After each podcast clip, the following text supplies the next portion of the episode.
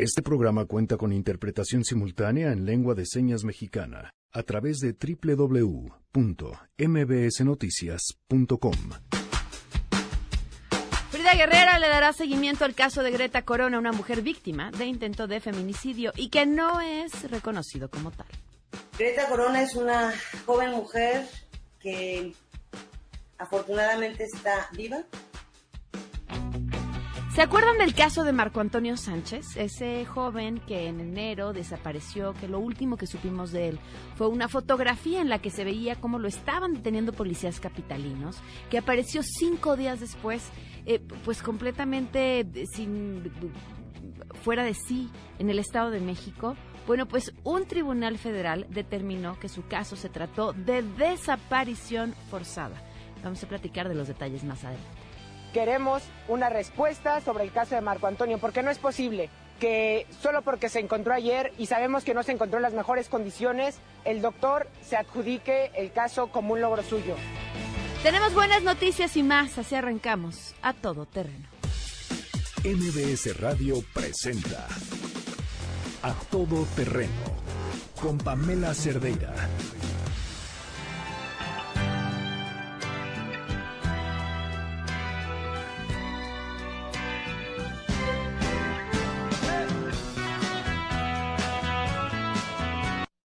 Janine, muy buen, eh, yo es muy buen que es miércoles. ¿Cómo estás? Hola Pam, buen miércoles, buen este ombligo de semana para todos.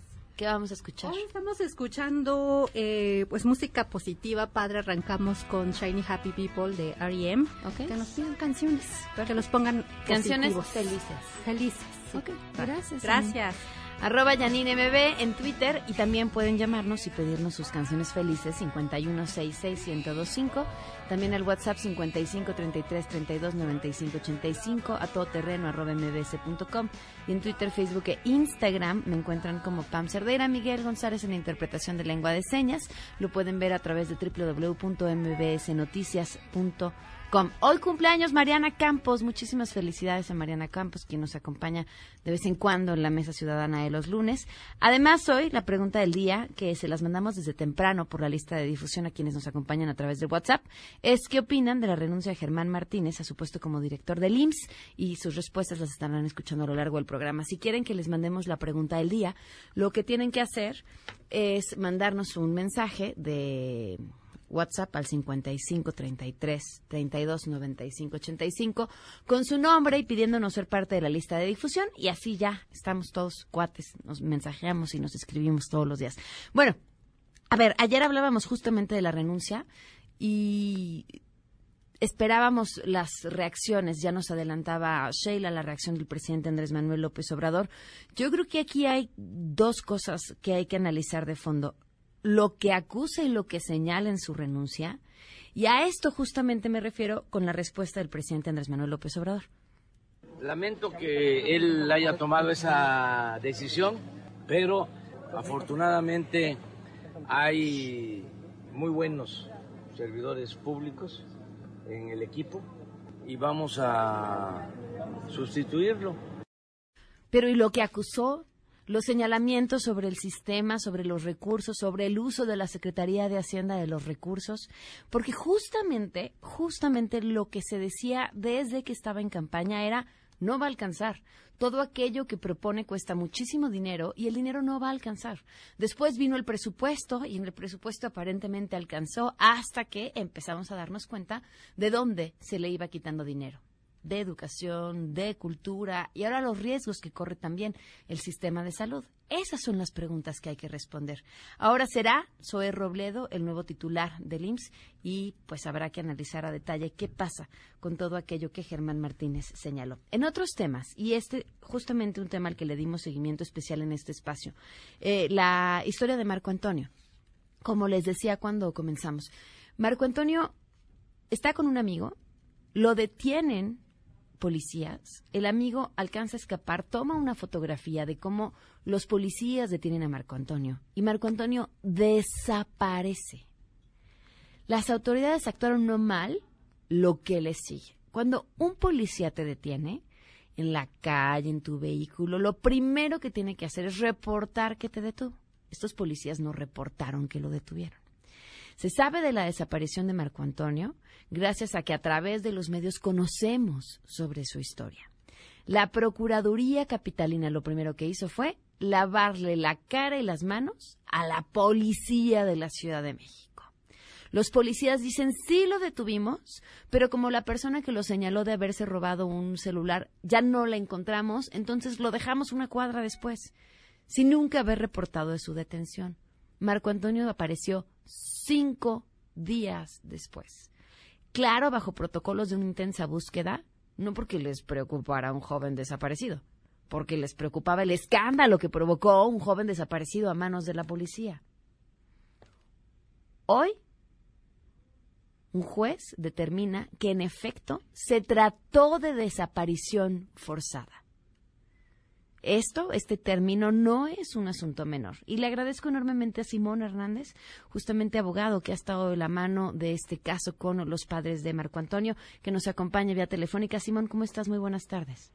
Hola, buenas tardes. Muy bien, gracias Pamela por el espacio. Cuéntanos, ¿qué fue lo que determinó el tribunal y además qué, qué consecuencias tiene?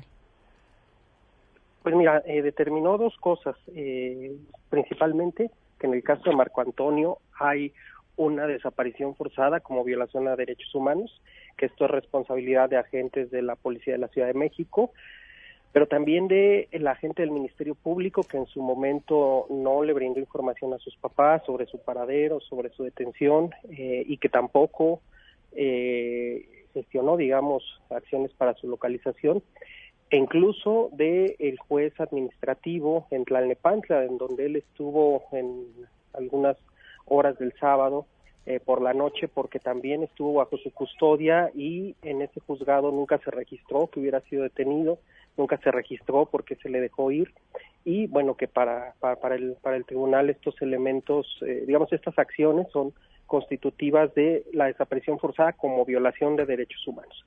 Y por otra parte, eh, que no se investigó adecuadamente en las primeras horas y que eso también, esa omisión de investigar, eh, la desaparición forzada como delito eh, era responsabilidad y, violatoria de derechos humanos. Ahora, ¿no hubo consecuencia alguna para los policías que lo detuvieron? Por el momento no, eh, porque esto, digamos, tiene las responsabilidades van van diferenciadas. Hay una responsabilidad que puede ser de carácter penal, que eso está en una carpeta de investigación, eso le corresponde a la fiscalía y en su caso en, algún momento a un juez penal, puede haber responsabilidades administrativas también y en el caso concreto de lo que dijo el tribunal es una resolución eh, bastante novedosa e histórica porque es la primera ocasión en la que el Poder Judicial Federal se pronuncia sobre una desaparición forzada como violación de derechos humanos una vez que una persona ha sido localizada. Es decir, para el tribunal el hecho de que él hubiera sido localizado no era suficiente ni para desestimar eh, la negativa de la desaparición de los policías, eh, ni para justificar que con la libertad de él ya no había materia, digamos, para este amparo.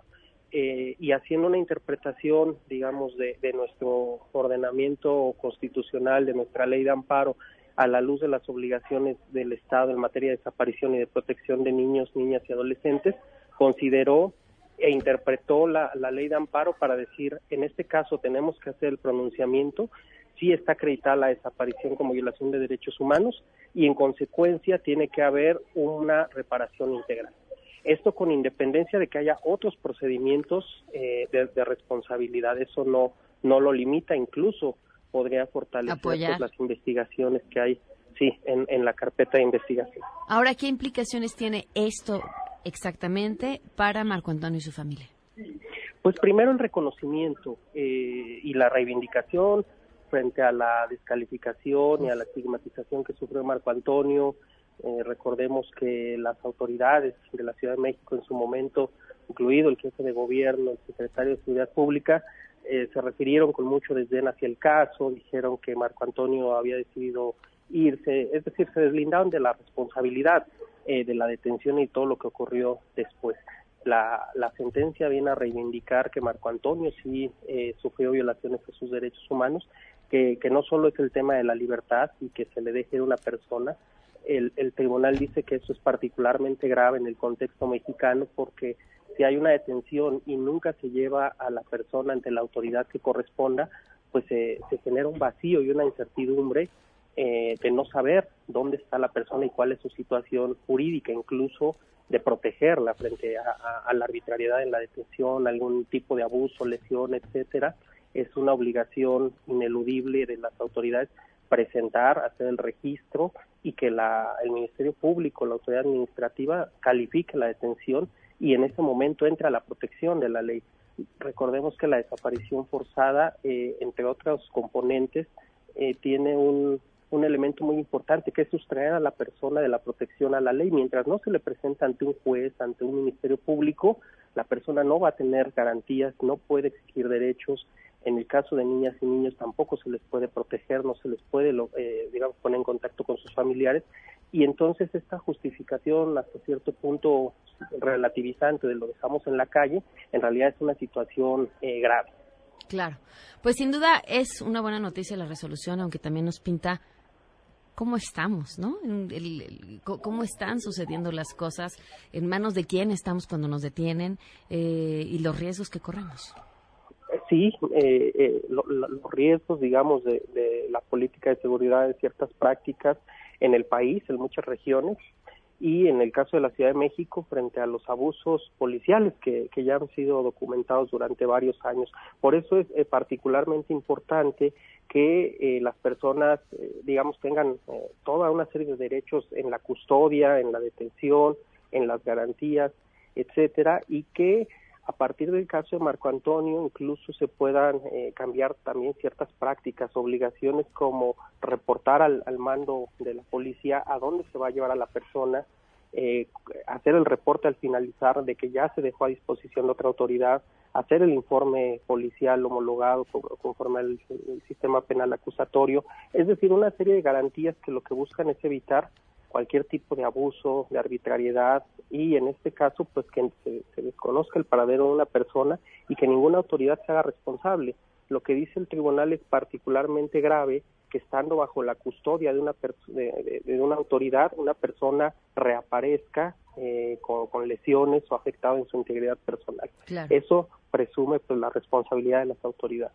Claro. Simón, pues te agradezco enormemente que nos hayas acompañado y estaremos al pendiente de todos los otros procesos abiertos con respecto a esta historia. Sí, seguimos eh, dando eh, seguimiento al caso. Muchas gracias. Gracias. Bueno, pues ahí está ese caso. Miren, y poco tiempo después dimos cuenta de una historia que le pasó además a un miembro del equipo de este programa, detenido por policías en el Estado de México, junto con otro grupo de jóvenes. Y los policías, antes de, por supuesto, la detención injustificada, pero además de injustificada, los policías pedían dinero a cambio de dejarlos ir. Cuando le decían, pues no traigo dinero, pues tu celular. ¿Cuánto vale tu celular?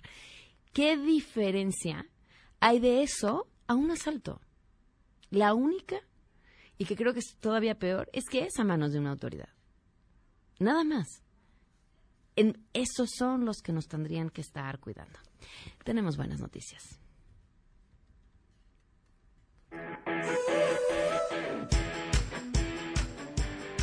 José Ramón Zavala, ¿cómo estás? Pamela Cerdeira. Bienvenido. Ay, yo mejores noticias que las que eso, eso me da muchísimo gusto. Oye, muy buenas. Tienes un exitosísimo evento que además ya lo has llevado a cabo eh, durante algunos años. Este Cuatro años. Sí, caray. Me acuerdo la primera vez que me lo platicaste. Sí, es un evento solo para mujeres. ¿Y sabes por qué solo para mujeres? ¿Por qué? Primero porque son más responsables. Ok. ¿No? O sea, eh, siguen más las instrucciones no rebasan, no rebasan los límites, no se ponen al brinco. Los hombres, la verdad es que lo hacemos muy mal normalmente en casi todo, ¿no? Pero además, lo que trae este evento Fórmula M este fin de semana en el Autódromo Hermanos Rodríguez es, es un tema de seguridad vial. Estamos yendo a escuelas a dar pláticas sobre eh, tres cosas fundamentales. Eh, el peligro del WhatsApp que hoy es el la primera causa de accidentes en esta ciudad, el WhatsApp. Tú ves en periférico y todo el mundo viene whatsappeando todo el día, ¿no?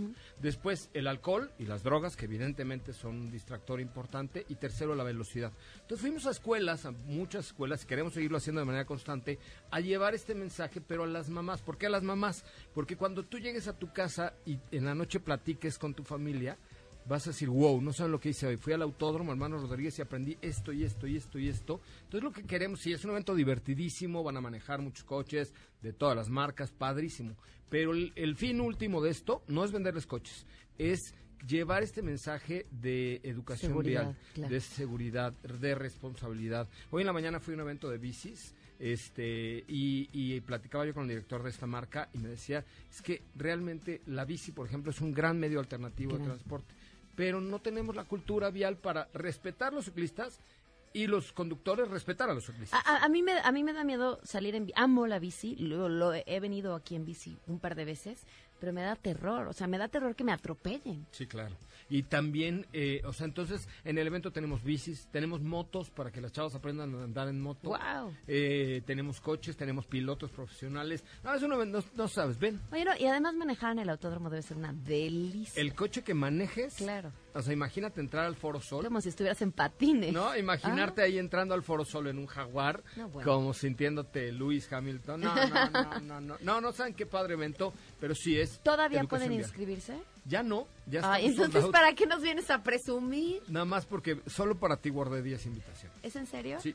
Ok, ¿cómo le podemos pues hacer? Pues mira, las 10 primeras chavas que nos marquen al 5166105, okay. que nos dejen nada más su nombre, edad y correo electrónico, les generamos un código QR, porque somos súper tecnológicos. ya una cosa de alto pues, ok. Ok, les generamos un código QR y podrán ir el sábado eh, a las 11 de la mañana al autódromo por una cortesía de Pamela Cerdeira, este, de a todo terreno, a manejar en la pista del autódromo Hermanos Rodríguez. Wow, qué ventazo, felicidades. Es padrísimo, pero sobre todo lo que busca es tener una mejor convivencia en esta ciudad que está hecha un despapalle y no le podemos dejar todo al gobierno. No, no, no. no, O sea, yo sé que tú, luego son un poco peleoneros los de noticias, pero también nosotros tenemos que hacer parte. Oye, pero aquí siempre apostamos por eso. A ver, no, no, no les alcanza a nadie, ¿eh? No, no, a nadie. A nadie, a ningún gobierno le alcanza si nosotros no ponemos de nuestra parte. Y ahí está, a ver, ahí está, es, es muy sencillo, ahí está el reglamento de tránsito. Claro. Hay que obedecerlo. El sábado en el programa hablábamos de qué hacer, por ejemplo, nosotros mismos para contaminar menos. Sí, claro. Porque no le podemos echar toda la culpa a Sheinbaum. No sé, Sheinbaum tampoco puede arreglar la ciudad como está. Pero tenemos que hacer cosas nosotros y de eso se trata este evento. Pues ahí está. ¿Eh? Gracias por guardarnos 10 invitaciones. Seguro. Escúchenme a las 4, de 4 a 5 por Autos y Más. Y ahí tenemos más información. Gracias, Muy bien. Gracias, José Ramón. Oigan, y antes de irnos, ya que van a tener su código QR y demás, ¿qué necesitan? Pues internet veloz para eso, para apuntarse, para escucharnos en línea, para muchísimas cosas. ¿Qué tienen que hacer para tener un internet rapidísimo? Bueno, pues lo pueden hacer conectándose por Axtel Extremo para que hagan todo más rápido, 35 megas por solo 449 pesos al mes y así darle el mejor regalo a su mamá, a su familia, a todos contratando Axtel Extremo en axtel.mx. Vamos a una pausa y volvemos. En unos momentos en A Todo Terreno. Frida Guerrera estará con nosotros. ¿Qué opinas de la renuncia de Germán Martínez al IMSS? Creo que la renuncia de Germán Martínez pone al descubierto varias cosas. Por ejemplo, el mal manejo que se está haciendo de los recursos en cuanto a salud y obviamente el mal manejo en el gobierno de López Obrador. Realmente admiro a este señor que tuvo la decisión firme de renunciar y no solo de renunciar, sino hacer ver claramente todos los errores que está cometiendo este señor, porque en realidad está llevando al país a una situación muy grave.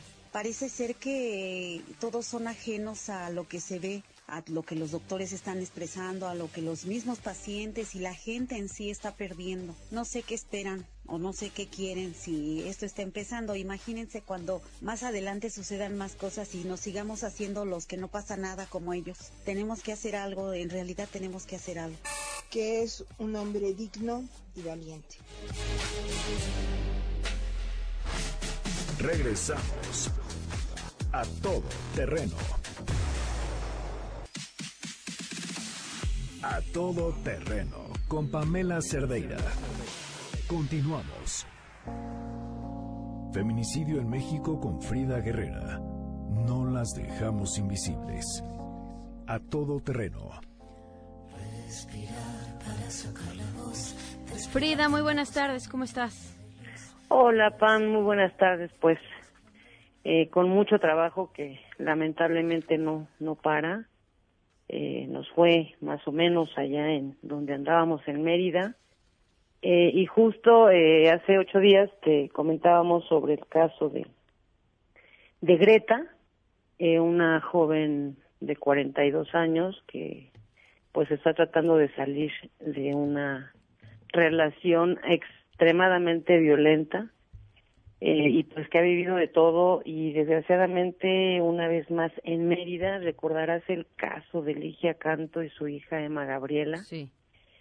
Un caso similar, un caso similar donde esta mujer ha estado pues gritando que algo va a pasar y que desgraciadamente hasta hace unos días las autoridades de la fiscalía pues, se comprometieron a, a tratar de hacer algo por por ayudar a salvar la vida de Greta y, y es un, un tema que nos tiene bastante preocupados y ocupados porque pues no queremos contar a esta mujer. Eh, nos acompaña vía telefónica justamente Greta, te agradecemos eh, que nos acompañes y que además nos compartas tu historia. ¿Cómo estás? ¿Ahí está Greta? Bueno. Ahí está. ¿Nos puedes escuchar, Greta? Eh, sí, sí, Gracias. escucho. Cu- cuéntanos, Greta, ¿qué, ¿qué es lo que te ha pasado? ¿Cuál es tu historia? Y yo, yo tuve una relación de casi ca- 14 años.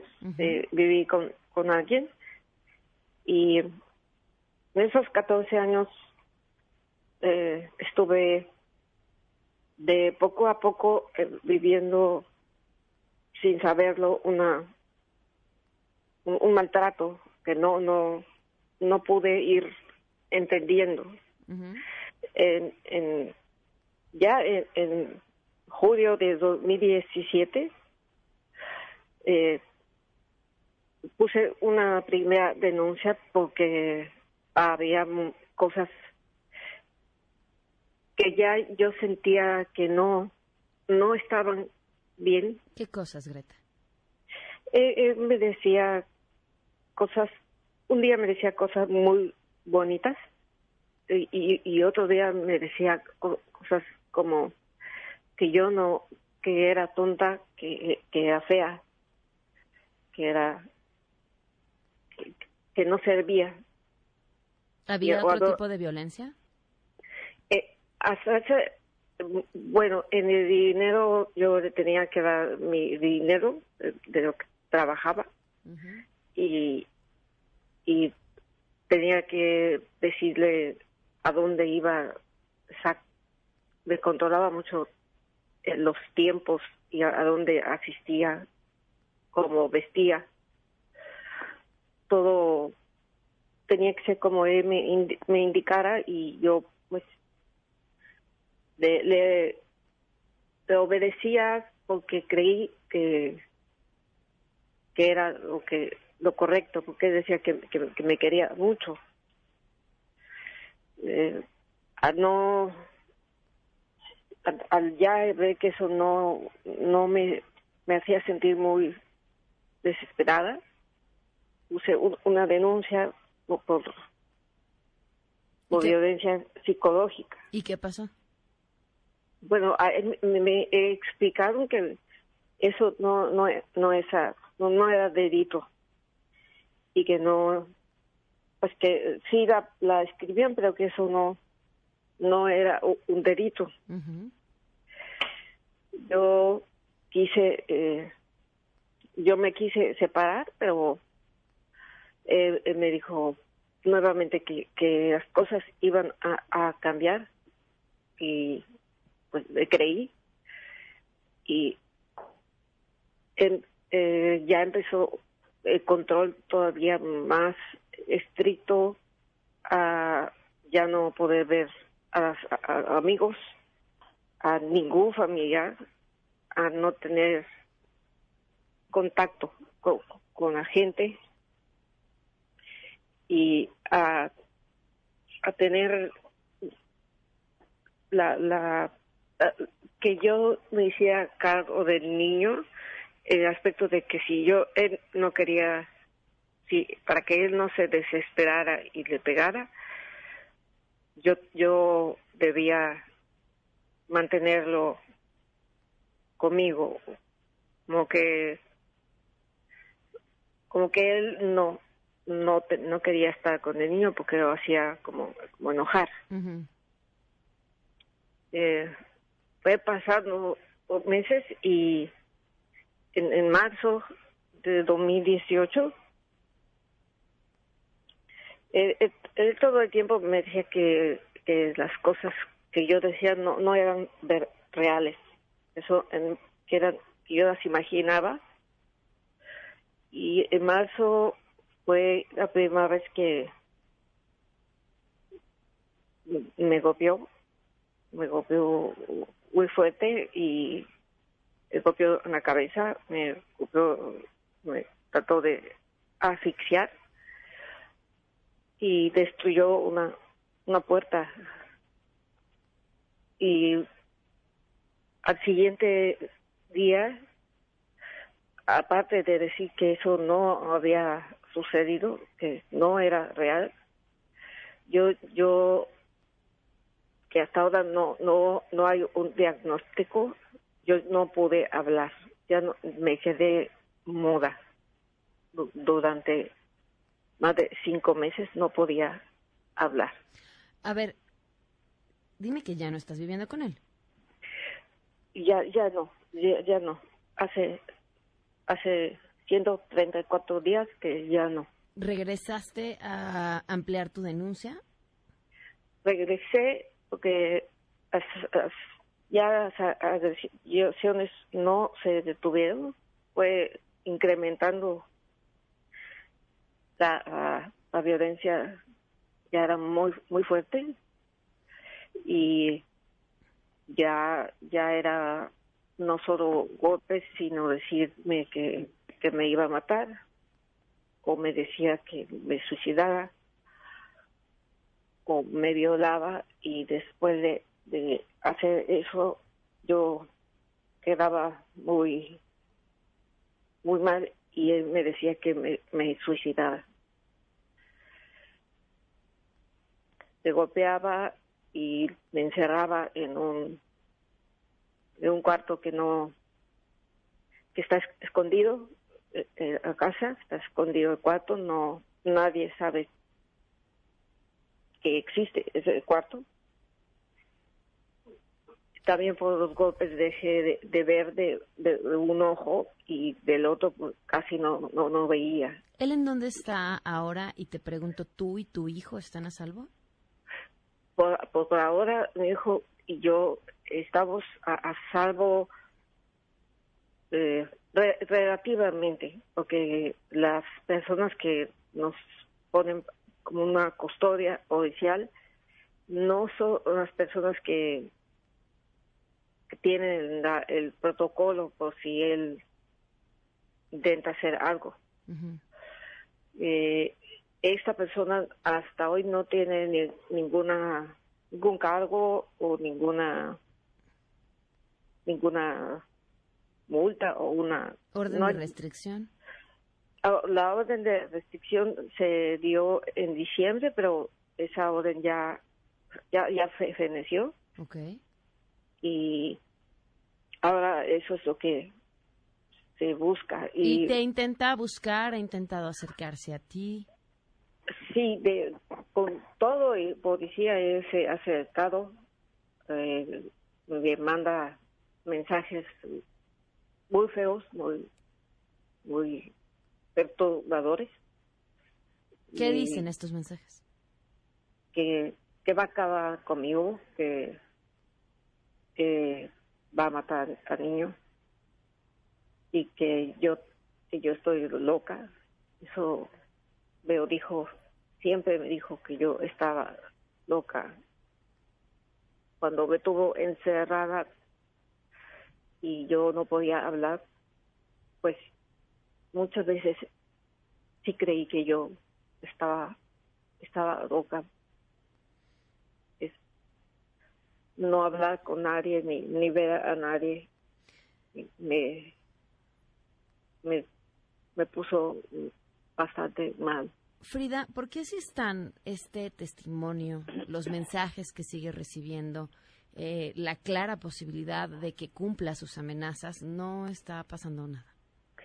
Eh, mira, Pam, de hecho es una de las eh, cuestiones, de los cuestionamientos que le hicimos a la fiscalía Eh, tengo que, que, comentarte, Pam, que eh, Greta tiene, habla, es, tiene este problema de lenguaje precisamente por las secuelas que, le han quedado. Eh, por eso le cuesta tanto trabajo, eh, pues, articular palabras.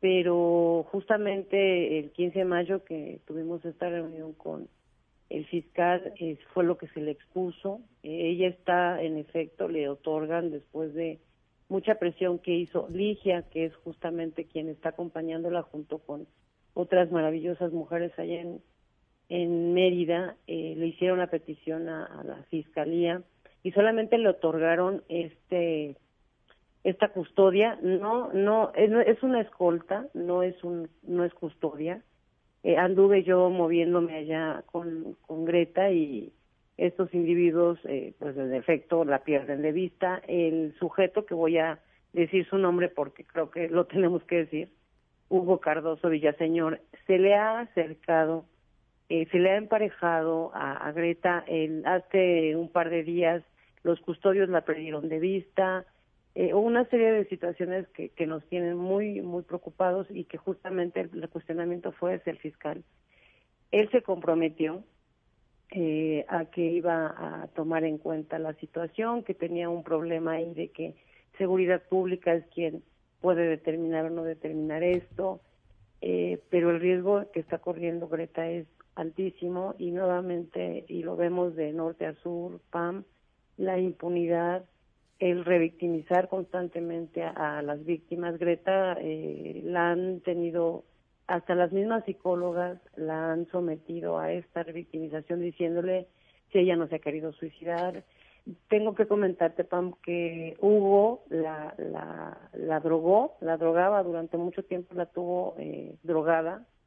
Con, en la comida le ponía la, droga y y pues ella estaba como en estados de, realidad y no realidad.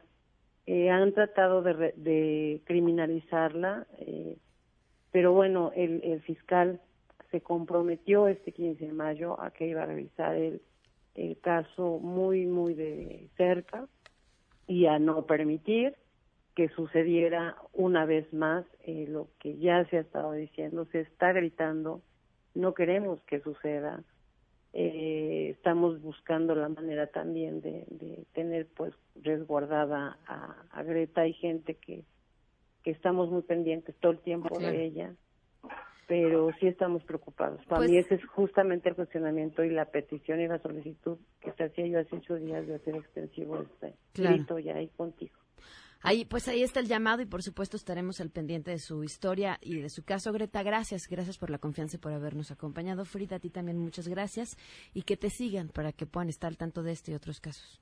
Así es, Pam, mis redes ya las conocen, arroba Frida Guerrera y Frida Guerrera Guerrera en, ahí en Facebook. Gracias, Frida. Gracias, Pam. Se acercan los descuentos de Hot Sale en Amazon México.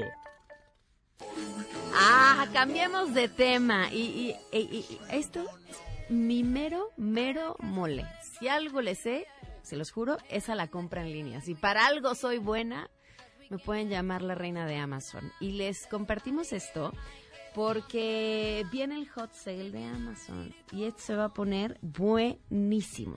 Les voy a explicar cómo funciona.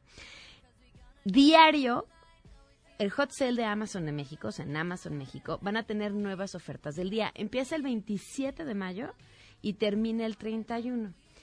Estas ofertas, a las que tienen que estar atentos, solamente duran 24 horas o hasta agotar existencia del producto que esté en oferta. Las ofertas del día son promociones en productos destacados y populares ya entre los clientes de Amazon. Y son oportunidades únicas para que obtengan descuentos en estos productos que son populares normalmente tienen entre 25 y 50 ofertas del día durante los 5 días que dura el hot sale. Ojo, ok, ya saben qué es el hot sale y cómo van las ofertas. Adicionalmente, hay ofertas relámpago que comienzan a distintas horas del día y esta oferta relámpago está limitada por tiempo y cantidades, es decir, por ejemplo, unos audífonos que cuestan 200 pesos, los pueden encontrar a 100 pesos Solamente hay disponibles mil unidades y cuando se acaben se va a la oferta relámpago. está disponible hasta que se acaben estas unidades o termine el tiempo de disponibilidad que usualmente es de 12 horas. Además, hay miles de ofertas destacadas que son descuentos en artículos de marcas seleccionadas. Por ejemplo, pueden encontrar de pronto 25% de descuento en juguetes, en televisiones o así, mucho más. Ojo, aprovechenlos, estén al tanto. Y si ustedes no son como yo que aman la compra en línea, porque, a ver, aquí en cabina, ¿quién, quién dice? No, tú también, Janine, eres la loquilla de Amazon igual que yo. ¿Tú no? Ah, también. Allá atrás ya no veo. ¿Alguien, ¿Alguien que esté dudoso de comprar en Amazon? A ver, Pavel, te voy a explicar cómo tiene que suceder. Tú tienes que estar tranquilo, uno, por tus, los datos de tu tarjeta de crédito. Nada de que de pronto van a aparecer en otro lado. no, Amazon te garantiza la seguridad sobre tus datos y por supuesto sobre tu tarjeta de crédito, que es lo que a muchos nos preocupa a la hora de que hacemos una compra en línea. Claro, uno no puede estar comprando en cualquier lugar. Amazon es un lugar donde sí puedes estar comprando. Si no tienes tarjeta de crédito para comprar en Amazon, hay otras formas de pago, o sea, los métodos tradicionales que es crédito y débito, pero además tienen dos opciones, Amazon Cash que es muy fácil, simplemente dan su código QR que se les asigna cuando generan su cuenta o su número telefónico que dan a la hora de hacer el alta de su cuenta. Con esto van abonando dinero a su cuenta que podrán utilizar para realizar las compras. Y está la otra opción que es Amazon Recargable, que es una tarjeta de débito propia de Amazon, que es muy fácil de obtener, solamente necesitan eh, llenar un documento ya y además pueden pagar a meses sin intereses, ¿no? Si les digo que de verdad hay muy buenas opciones. Lo mejor de todo es que, a ver, ustedes se meten. Por ejemplo, yo acabo de comprar en Amazon y se lo he recomendado a muchísima gente un purificador. Porque bueno, pues que andábamos con las partículas este, menores a 2.5 a todo. Entonces me metí a Amazon, busqué purificador de aire y me salen todas las opciones. Ahí voy, lo estoy buscando para explicarles el pase a, paso a paso. Este purificador no sé en qué bueno está. Y le sale todas las opciones, ¿no? Pues que si el grandote, que si el chiquito, que si el que quieres para la oficina. El que compré yo, que mide las partículas 2.5, entonces de pronto uno está más enterado que la misma aplicación de aire de la Ciudad de México. Ya que encontraste el producto que te interesa, o si quieres ver si ese es el que te interesa, le das clic y ves las propiedades del producto, qué es lo que tiene, cuándo te lo pueden entregar. Si, este, si eres Amazon Prime, pero si eres Amazon Prime es que ya eres como yo, un, verdadero loquillo y entusiasta de las compras en línea te puede llegar antes, cuánto tiempo van a tardar, cuál es la descripción, cómo funciona y además, bien importante, las calificaciones que el producto tiene. Yo creo que es una de las grandes ventajas porque, por ejemplo, a ver, si uno llega a una tienda departamental a comprar algo, pues te quedas con lo que te dice quien te lo está vendiendo y ya. Pero si tú te metes a Amazon, vas a encontrar además las opiniones de los otros usuarios. Y entonces sabrás de primera mano si el producto hace un poco de ruido, si les gustó, si enfría lo que promete, si no enfría lo que promete. Y, y, ya a partir de lo que otros clientes han dicho, entonces ya puedes tomar una mejor decisión de compra y una mucho más informada. Ahora, el miedo de otras personas. ¿Qué tal que te llega tu producto y no era lo que esperabas? O viene roto. O le falta una pieza, que es rarísimo, pero supongamos que de inmediato, ustedes todo en línea, nada de estar esperando, hablar con 53 personas, no, no, no. En línea dicen, no me llegó bien el producto, imprimes así una etiquetita, dices a qué hora pueden pasar, vuelves a meter en su cajita lo que te mandaron, le pegas la etiquetita que tú en tu casa imprimiste y luego luego regresan por él y tú regresas el producto y tienes de vuelta tu dinero. De verdad es muy sencillo. Aprovechen que viene el hot sale de Amazon. Descubre ofertas increíbles para todos este hot sale en amazon.com.mx del 27 al 31 de mayo. Regresamos a todo terreno. A todo terreno con Pamela Cerdeira. Continuamos. Continuamos a todo terreno. Bueno, pues así el llamado a lo que sucedió en el eh, Congreso de la Ciudad de México con la aprobación de la nueva ley de cultura cívica, que pues prácticamente criminaliza la prostitución y, bueno, a quien la ejerza, a quien la solicite y justamente le agradezco enormemente a Elvira Madrid, presidenta de la Brigada Callejera de Apoyo a la Mujer que nos acompaña vía telefónica. Elvira, ¿cómo estás? Ay, no está Elvira. Bueno, justamente, Elvira, que iba a comentar de esto, porque son uno de los grupos de personas que pues han puesto el grito en el cielo sobre lo aprobado. Le agradezco al diputado Eduardo Santillán, presidente de la Comisión de Administración y Justicia del Congreso de la Ciudad de México. Él sí está en la línea. Gracias, diputado, por acompañarnos. Buenas tardes. ¿Qué tal? Muy buenas tardes, Paula. Eh, ¿qué, ¿Qué pasó, diputado? Este, porque además, eh, al parecer, bueno, ya entrado el gobierno de la Ciudad de México dijo que lo va a frenar, no lo va a publicar, lo va a regresar al Congreso. Eh, ¿Por qué quedó esto que pareciera, eh, pues, cómo decirlo, hasta una un tema de la ultraderecha? No, mira, déjame comentarte que la disposición quedaba prácticamente en los términos de la ley anterior. pues en la comisión se había planteado era que era es necesario hacer una revisión muy integral en materia de sexo servicio, pero también es la otra parte que es fundamental, que es eh, toda la política para combatir la trata de personas. Es decir, son dos temas que tienen que analizarse a, la par. Por eso es que uno de los temas que se planteó es abrir efectivamente un debate muy amplio, hay un análisis muy a profundidad para que pudiera garantizarse dos aspectos fundamentales. En primer lugar, la no criminalización del trabajo, del sexo servicio voluntario, ¿sí? pero al mismo tiempo fortalecer la política en materia de eh, combate a la trata de personas. Entonces, hacer compatibles estos, estos dos eh, valores fundamentales, pues va a ser un ejercicio muy importante eh, que vamos a que vamos a, iniciar y que vamos a va a ser una de las aportaciones fundamentales de este Congreso.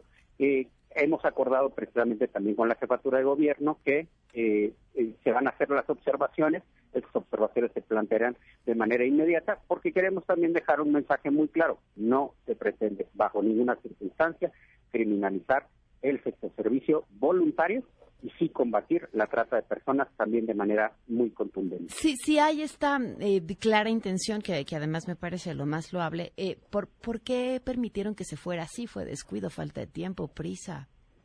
Prácticamente quedó en los mismos términos en los que estaba en la ley anterior. Eh, por, eso, ¿pero por qué? Sí, que fue lo que se trató fundamentalmente, eh, entrar en el, en el análisis fundamental del tema de fotocívicas, ¿sí? Y dejar el debate para un debate más amplio, eh, queda prácticamente en los mismos términos y atendiendo las inquietudes las de las diversas organizaciones es que hemos acordado con la jefatura de gobierno que se puedan hacer estas observaciones. Es decir, no hay ninguna intención ni de criminalizar, sí de entrar a un debate muy amplio, muy preciso, en donde estarán involucrados todas las organizaciones y todos los sectores involucrados para mm, cuándo comenzarán este debate y para cuándo creen tener listas las modificaciones. Esta modificación, eh, algo muy importante, la ley no ha entrado en vigor, la jefa de gobierno hará las observaciones, yo estaré esperando que prácticamente eh, el día de hoy o mañana incluso pudiera estar llegando la observación al Congreso para que le demos un trámite de manera inmediata, para que antes de que concluya el periodo de sesiones el próximo 30 de mayo quede eh, atendida la observación, y quede integrada completamente la ley de cultura cívica y prácticamente a partir del primero de junio estaremos abriendo un debate muy amplio, muy intenso en materia de regulación de sexo servicio y de combate a la trata de personas. Son dos temas que vamos a estar analizando a la par. Ah, pues diputado, nos encantaría que nos acompañe una vez que inicie el debate para poderlo platicar aquí con todas las partes involucradas. Nos dará mucho gusto. Muchas gracias. Muy buena tarde. Hasta luego, buenas tardes. El diputado Eduardo Santillán, presidente de la Comisión de Administración y Justicia del Congreso de la Ciudad de México. Bueno, oigan ya, así para irnos. ¿Saben? Le hemos estado hablando de la vitamina D a lo largo de los últimos días. ¿Y saben cuál es el problema? Que cuando uno tiene deficiencia de vitamina D no se entera hasta que ya las consecuencias son visibles y ya es una bronca. A menos que seas sumamente curioso y te vayas a hacer un análisis de sangre y te enteres si tienes deficiencia de vitamina D. Es importantísimo consumirla porque además la vitamina D te ayuda a proteger los huesos y es mucho menos probable que sufras una fractura si consumes vitamina D. ¿Por qué? Porque te ayuda a fijar el calcio. ¿Cómo obtienes la vitamina D? Del sol pero tendrías que exponerte al sol sin ningún tipo de protección o de los alimentos, pero tendrías que consumir unas cantidades impresionantes de alimentos y de ciertos alimentos para poder tener la cantidad suficiente. Por eso es importante suplementarla y para suplementarla de manera correcta, pues hay que consultar al médico, hablar sobre la deficiencia de vitamina D y una vez que su médico les diga qué pueden hacer con una pastillita, resuelven el problema. Bueno. Es que mira, sí quería... pero me acaban de atorar en la chamba. ¿Cómo? Siempre me haces lo mismo, Rey. Nadie le cancela al sol. Deberías saberlo. Si nunca tienes tiempo para tomar el sol, tal vez tus niveles de vitamina D3 son deficientes. Pregúntale a tu médico por la vitamina D3, la vitamina más completa en el mundo de las vitaminas. Productos Medix. Permiso de publicidad 1833 b 1702 Consulta a tu Vamos, médico. nos vamos. Se quedan en mesa para todos.